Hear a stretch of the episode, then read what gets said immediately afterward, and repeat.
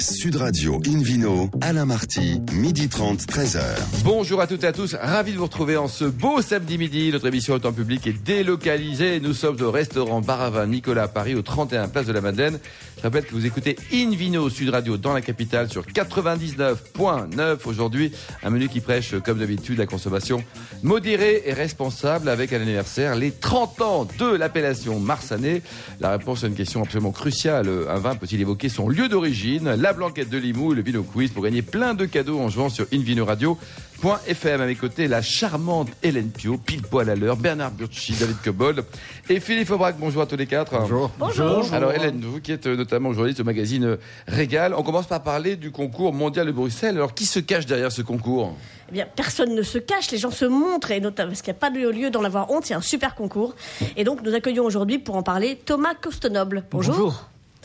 Donc euh, Thomas, vous êtes euh, responsable, vous êtes directeur de ce concours mondial de Bruxelles. C'est un concours de quoi exactement? Euh, C'est un concours de vin. Il y en a beaucoup dans le monde. C'est un sujet qui fait polémique. Euh, on pourrait consacrer des dizaines d'émissions sur les concours. Euh, je vais parler que du mien parce que je suis mal placé pour parler des autres concours. Et puis d'autant plus que vous ne le connaissez pas trop mal. Et je le connais pas trop mal. Ça fait, ça fait 25 ans, que j'y travaille. Donc euh, c'est vrai que j'ai une formation d'œnologue moi de, de, mon côté pour pouvoir vraiment connaître le produit. petite interruption, euh, d'œnologue en France en plus. D'œnologue en France. On ne dispense pas la formation d'œnologue en Belgique. il y a des vignobles. Il y a des vignobles en Belgique ou pas Il y a quelques, c'est plutôt confidentiel. C'est quelques centaines d'hectares, pas plus. Ah oui, c'était pas mal. Alors appartient à qui d'ailleurs ce concours. C'est une société privée Alors c'est une société privée, c'est la société Vinopress qui a plus de 25 ans ou même 30 ans d'expérience, qui euh, à l'origine euh, avait créé un salon qui s'appelait le Mondial du vin et qui par, par la suite a créé un, un concours parce que c'était aussi à la demande des producteurs de faire un petit peu de la communication autour du vin et c'est un des premiers concours. Le concours mondial de Bruxelles a été initié par Louis Yavo qui est vraiment une sommité mmh. dans le monde dans le monde du vin. Qu'on salue parce que c'est quelqu'un qu'on aime beaucoup. Euh, qui est encore très vivace et comme quoi le vin conserve, il a plus de 82 ans et il est encore ah très très actif, il se promène très régulièrement dans le vignoble. Et évidemment, ce concours de Bruxelles, il est à Bruxelles. Eh ben non. Et non. le piège. Ce serait beaucoup trop facile. Ben oui, c'est pas drôle sinon. C'est l'histoire belge, ça. Hein. Alors, racontez-nous. c'est vrai que c'est une organisation belge, c'est une expertise, une expertise belge. En Belgique, je pense qu'on a une certaine connaissance et un certain savoir-faire également dans la dégustation. Mais cette originalité, c'est un concours itinérant. Depuis maintenant une quinzaine d'années, ce concours tourne dans toute une série de capitales ou de hauts lieux euh, de la viticulture. L'an passé, c'était où? C'était à Valladolid, dans la région de Castilla León, en, en, Espagne. Cette année? Euh, On a visité euh, Palerme, on a visité Bordeaux. Il y a quelques années, on était à, à Bordeaux également. Et cette année-ci, on va, on franchit une étape supplémentaire. Euh, puisqu'on va, euh, on va traverser vraiment euh, des continents. On va organiser ce concours à Pékin, en Chine. Ah, quand même, quoi. Donc c'est un peu comme le Paris-Dakar en Amérique du Sud, quoi. C'est un petit peu ça, ou les Jeux Olympiques aussi. Et alors, ce concours du Sauvignon, avant de parler de bière dans ces cas-là, le concours du Sauvignon, donc il y a un mondial du Sauvignon, tous les Sauvignons du monde entier sont en alors, compétition. C'est une deuxième organisation, c'est aussi un petit peu, ça a été, on a été sollicité par, par la région de Bordeaux. C'est assez étonnant parce que c'est pas là où on connaît les plus, où les, les Sauvignons sont les plus réputés, mais la notoriété, les, Bordeaux voulait défendre ses blancs. Euh, s'ils ont une grande notoriété dans le rouge, elle est un peu moins importante dans les blancs. Ils voulaient et le un des biais... vous en pensez quoi? Le, le Sauvignon à Bordeaux, il se plaît pas? Souvent l'associer avec un autre cépage qui s'appelle le sémillon, mais avec la mode du sauvignon. Hein, donc ici, donc dans le monde entier, donc on a de plus en plus de purs sauvignons et, qui sont meilleurs peut-être. ça tient la route. Il faut aussi rajouter qu'il y a eu beaucoup de recherches à l'université de Bordeaux sur le. Voilà, il y a tout un travail qui est fait autour. C'est plus qu'un concours, puisque c'est vraiment il y a un comité de pilotage qui euh, qui essaie de publier le maximum d'informations sur le cépage sauvignon, sur ses spécificités, quand il est pur, quand il est en assemblage, quand il est vinifié de manière euh, en cuve inox ou de manière boisée. Ça donne des expressions totalement différentes. Mm. C'était le professeur Dubourdieu, aussi une sommité de Bordeaux, Denis Dubourdieu, qui a parlé énormément du Sauvignon et qui est un peu à l'initiative aussi de cette compétition. C'était en fait le parrain de, cette compétition et Maintenant, ça fait 2-3 ans qu'il n'est plus là malheureusement, mais on a en son honneur créé un prix Denis Dubourdieu qui est remis chaque année. Hélène, euh, la bière, tiens donc, si on en parlait eh bien, écoutez, euh, il se trouve que Thomas s'occupe aussi de bière, euh, puisque depuis, depuis 2012, vous êtes aussi coordinateur et organisateur du Brussels Beer Challenge. Alors, est-ce que moi, ce, ce, ce challenge bruxellois-là, il est bien à Bruxelles? Alors, celui-là, il est, il est, organisé chaque année en Belgique et à Bruxelles. Quand tout à fait, oui. Mais c'est également un concours international. Là aussi, c'est une de nos autres casquettes. En Belgique, on a une certaine expertise dans la bière. Et donc, on a réuni un jury international pour déguster des bières du monde entier. Oui, d'autant plus que vous êtes également directeur du France Beer Challenge et du Dutch Beer Challenge. Ah, ça, ça fait beaucoup comme ça, beaucoup de casquettes. vous, vous dormez Mais, encore la nuit ou vous- plus jamais Ce sont des, des- des- des choses qui sont passionnantes. Le secteur du vin et de la bière sont des secteurs passionnants. Et maintenant, en bière, c'est vrai qu'il y a plein de choses qui se passent.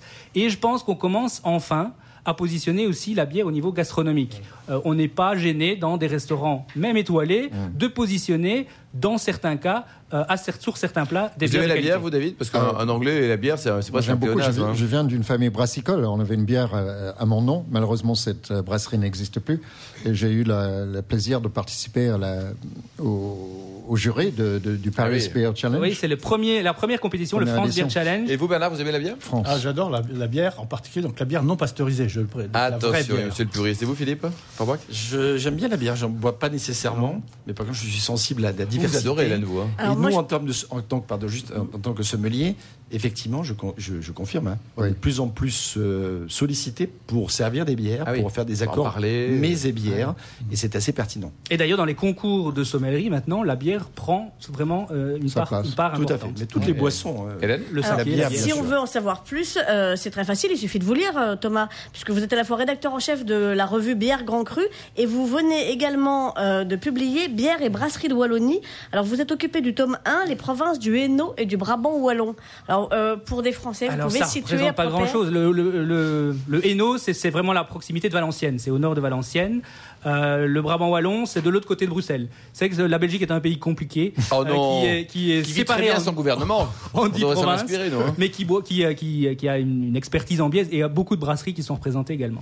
Alors, euh, dans, dans ce livre, vous avez fait le tour donc, de, de- de toutes les brasseries de ces deux régions, Hainaut et Brabant.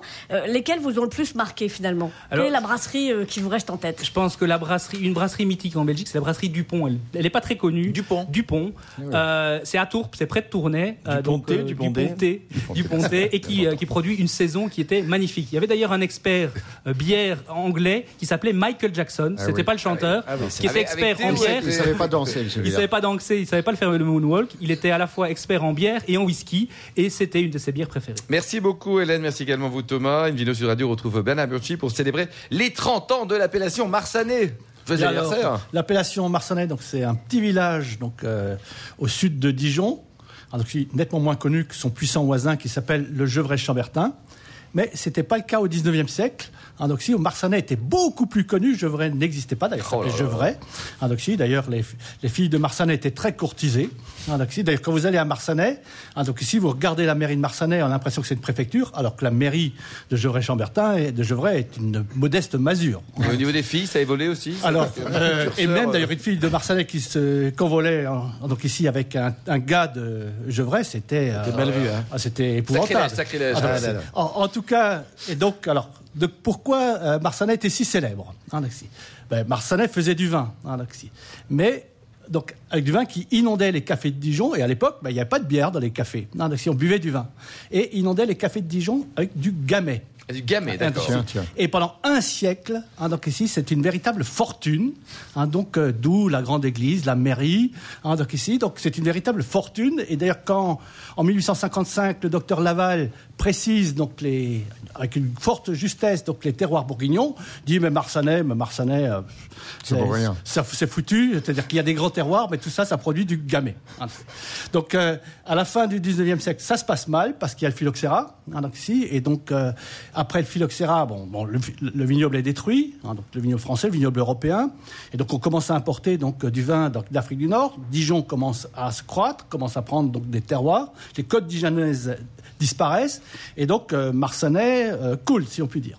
Et puis il y a un gars de Centenay, hein, donc ici, qui dans la guerre bout. 14-18, hein, donc ici qui s'appelle Joseph Clair, qui était en cantonnement donc à, à Marsanais, donc une euh, dans une famille et donc il tombe amoureux de la jeune femme donc euh, du domaine d'Ahu. Hein, donc On va et- rappeler ces mensurations. Et alors lui, le gamay, c'était pas son truc puisque comme il venait de Centenay, donc il, donc il plante du pinot noir et bah, comme c'est vignes jeunes, il fait du rosé et, et invente le célèbre rosé de Marsanais, qui d'ailleurs se réimplante 50 ans avant la Provence, donc dans les cafés hein, donc de Dijon. Il est comment ce rosé aujourd'hui, Bernard? Alors, c'est toujours un très bon rosé, mais aujourd'hui, Marsanais a d'autres ambitions, hein, parce qu'on a des coteaux qui sont du même ordre de grandeur que ceux de Gevrey, hein, donc euh, au moins aussi bons.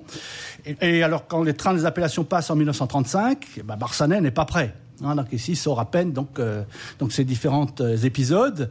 Hein, donc ici donc et, d'ailleurs euh, quand Marcenet veut avoir son appellation contrôlée, eh bien bah, les voisins savonnent la planche. Hein, Évidemment, ils ont pas lui interdisent de s'appeler Côte de Nuit. Bravo, ah, pour, la bravo pour la solidarité vénérone. donc il y a voilà.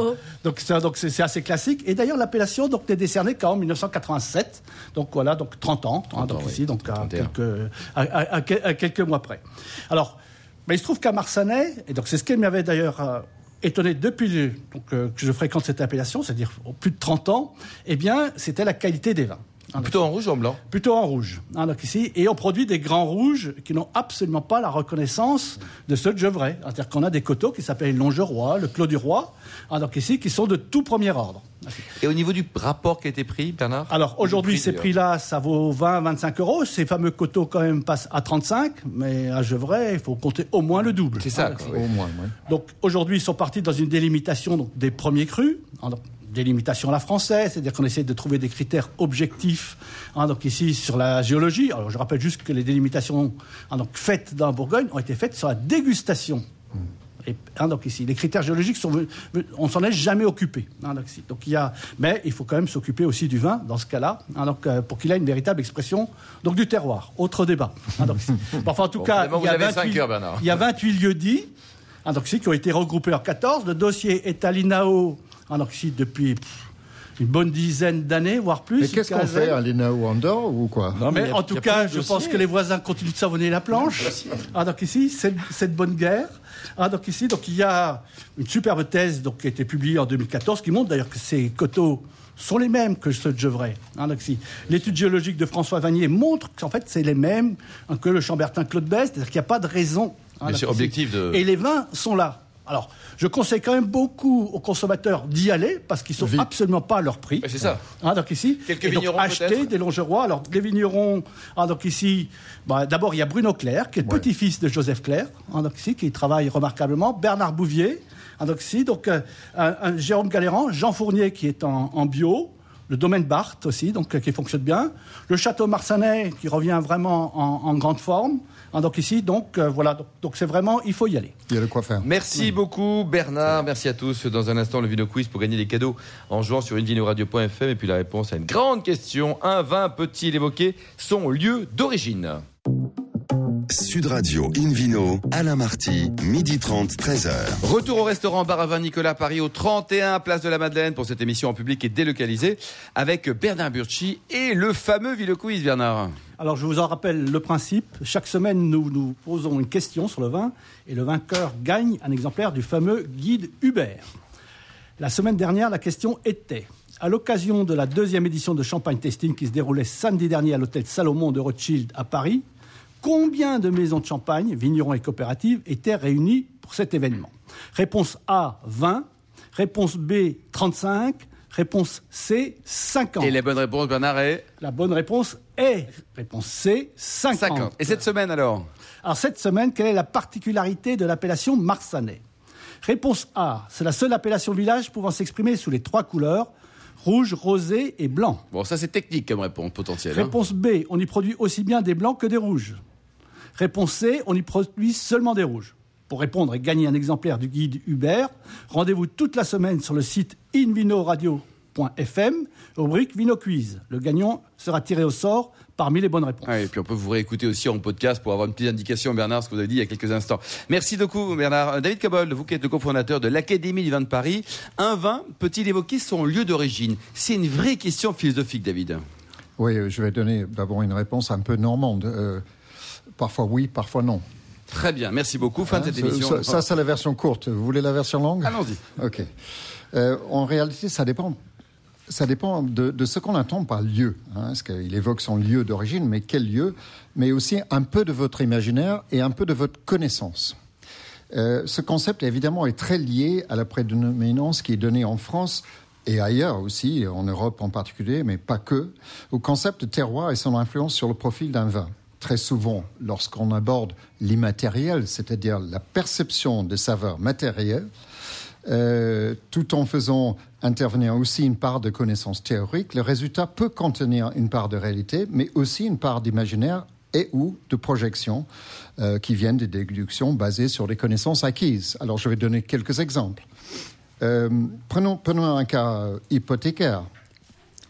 Vous avez deux pinots noirs servis à l'aveugle à un groupe d'amateurs ou de professionnels, peu importe. Mais plutôt professionnels, des gens qui connaissent le vin. Euh, les deux vins proviennent de zones ayant un climat frais ou modéré, bien adaptés à ce type de cépage. L'âge des vignes, la clone utilisée, les méthodes culturelles, les techniques de vendange, de vinification sont identiques pour les deux vins et les vins ont le même âge ou presque.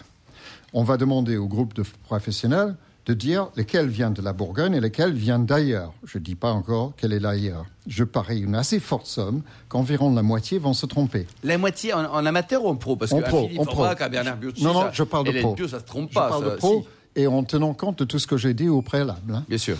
Euh, le bon choix dans ce cas est donc le résultat du hasard.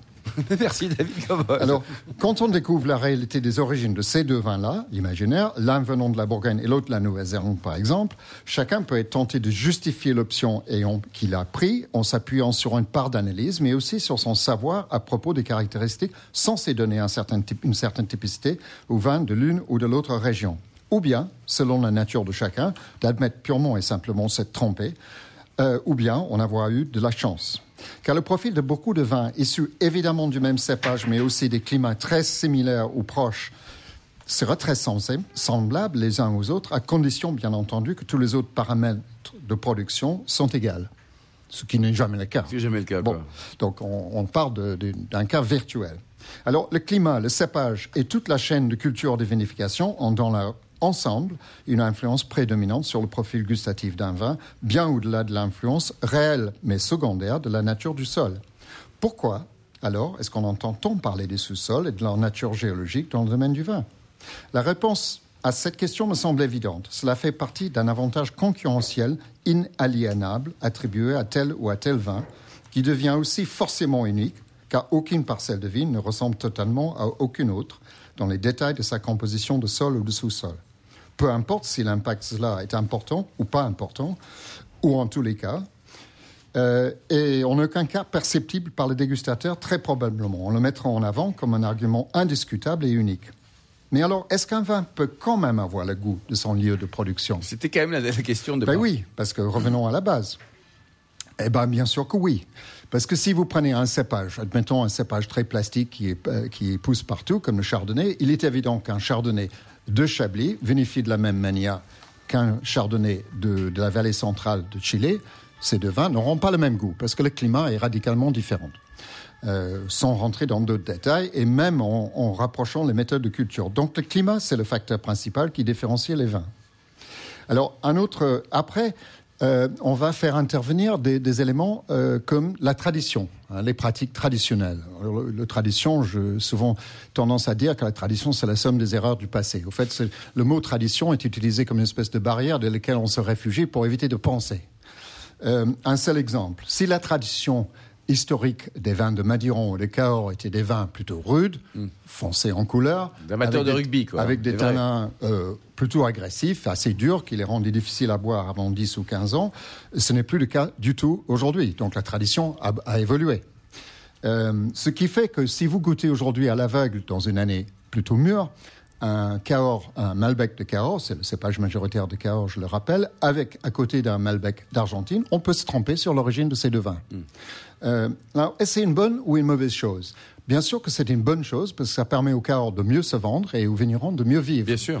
Est-ce que ça veut dire, si on pousse à l'autre bout de la logique, que tous les vins finiront par se ressembler? Je dis non parce qu'il y a toujours tous les éléments de distinction que j'ai mentionnés au préalable, c'est-à-dire la matière végétale, la densité de plantation, les dettes de vendange, et puis la signature que chaque vigneron souhaite apporter à son bon vigneron, j'entends, à son vin pour le distinguer des autres. Euh, une petite réaction, Bernard, sur les propos de David. C'est passionnant ce qu'il vient de dire, là, notre ami, pour une fois. Je nuancerai néanmoins. Donc, je pense que le climat joue un rôle important, mais le sol aussi. D'abord parce que le sol lui-même a une acidité comme le vin.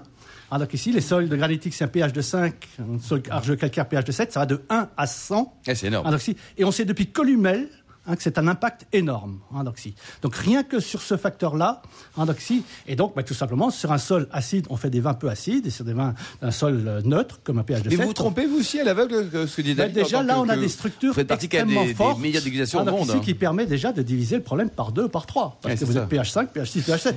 Normalement, un dégustateur ne doit pas se tromper. Et vous, Philippe Forbach, euh, Concernant quoi la- la- Vous la êtes jamais trompé, vous, Philippe Si, Je me trompe comme tout le monde et c'est comme ça qu'on apprend d'ailleurs. hein. Exactement, l'humilité, l'humilité. Tout à hein. fait. Concernant l'aspect tradition dont, faisait référence euh, David Cobold, euh, c'est vrai que la tradition, elle évolue. Pourquoi les vins de, de- de- du sud-ouest et les Cahors, les Madirans étaient costauds, puissants, structurés? Il fallait 10 ans pour qu'ils se Parce qu'il fallait qu'ils se gardent 10 ans. Parce que comme il y avait le privilège des vins de Bordeaux qui se vendaient avant, etc., globalement, il fallait, à une certaine époque en tout cas, que ces Ah, vins aient ce corps-là. ouais. Oui, c'était aussi une absence de savoir-faire en Oui, vinification. mais en même temps, ça les arrangeait bien parce que comme ils devaient se garder avant d'être vendus, euh, cette structure-là les, les autoprotégeait. Aujourd'hui, c'est plus le cas. Le marché évolue vers des vins plus accessibles, ce qui est le cas aujourd'hui de ces nouveaux vins. Philippe Forbach, une vidéo sur Radio, se pose des questions à propos de la blanquette, la blanquette de Limoux. Il paraît que ce sont les meilleures bulles, bulles du, bulles du monde. Dixit les habitants de Limoux. Ah bah, c'est sûr, de- ou de Carcassonne que, que l'on salue et auquel on pense d'ailleurs ces, ces derniers temps. Euh, c'est vrai que la, la- la blanquette, le vin de blanquette, c'est quelque chose qui fait, euh, voilà, qui fait jaser depuis très longtemps. L'appellation existe depuis 1938, donc c'est 80 ans cette année. Joyeux anniversaire. Ah oui, super quatre fois, anniversaire. 4 fois 20 ans, même si on produit du vin effervescent, puisqu'il s'agit de vin effervescent, dans cette région de, de Limoux depuis très longtemps, puisque euh, on, on estime d'ailleurs même que euh, les champenois sont venus s'inspirer, dit-on, des caves de l'abbaye de Bénédictine de Saint-Hilaire, dans lequel il y avait déjà. C'est ce qu'on dit aussi à. Limoux. En- encore Oui, un mythe. On dit Oui, ça mythe, ici, on dit ça ailleurs.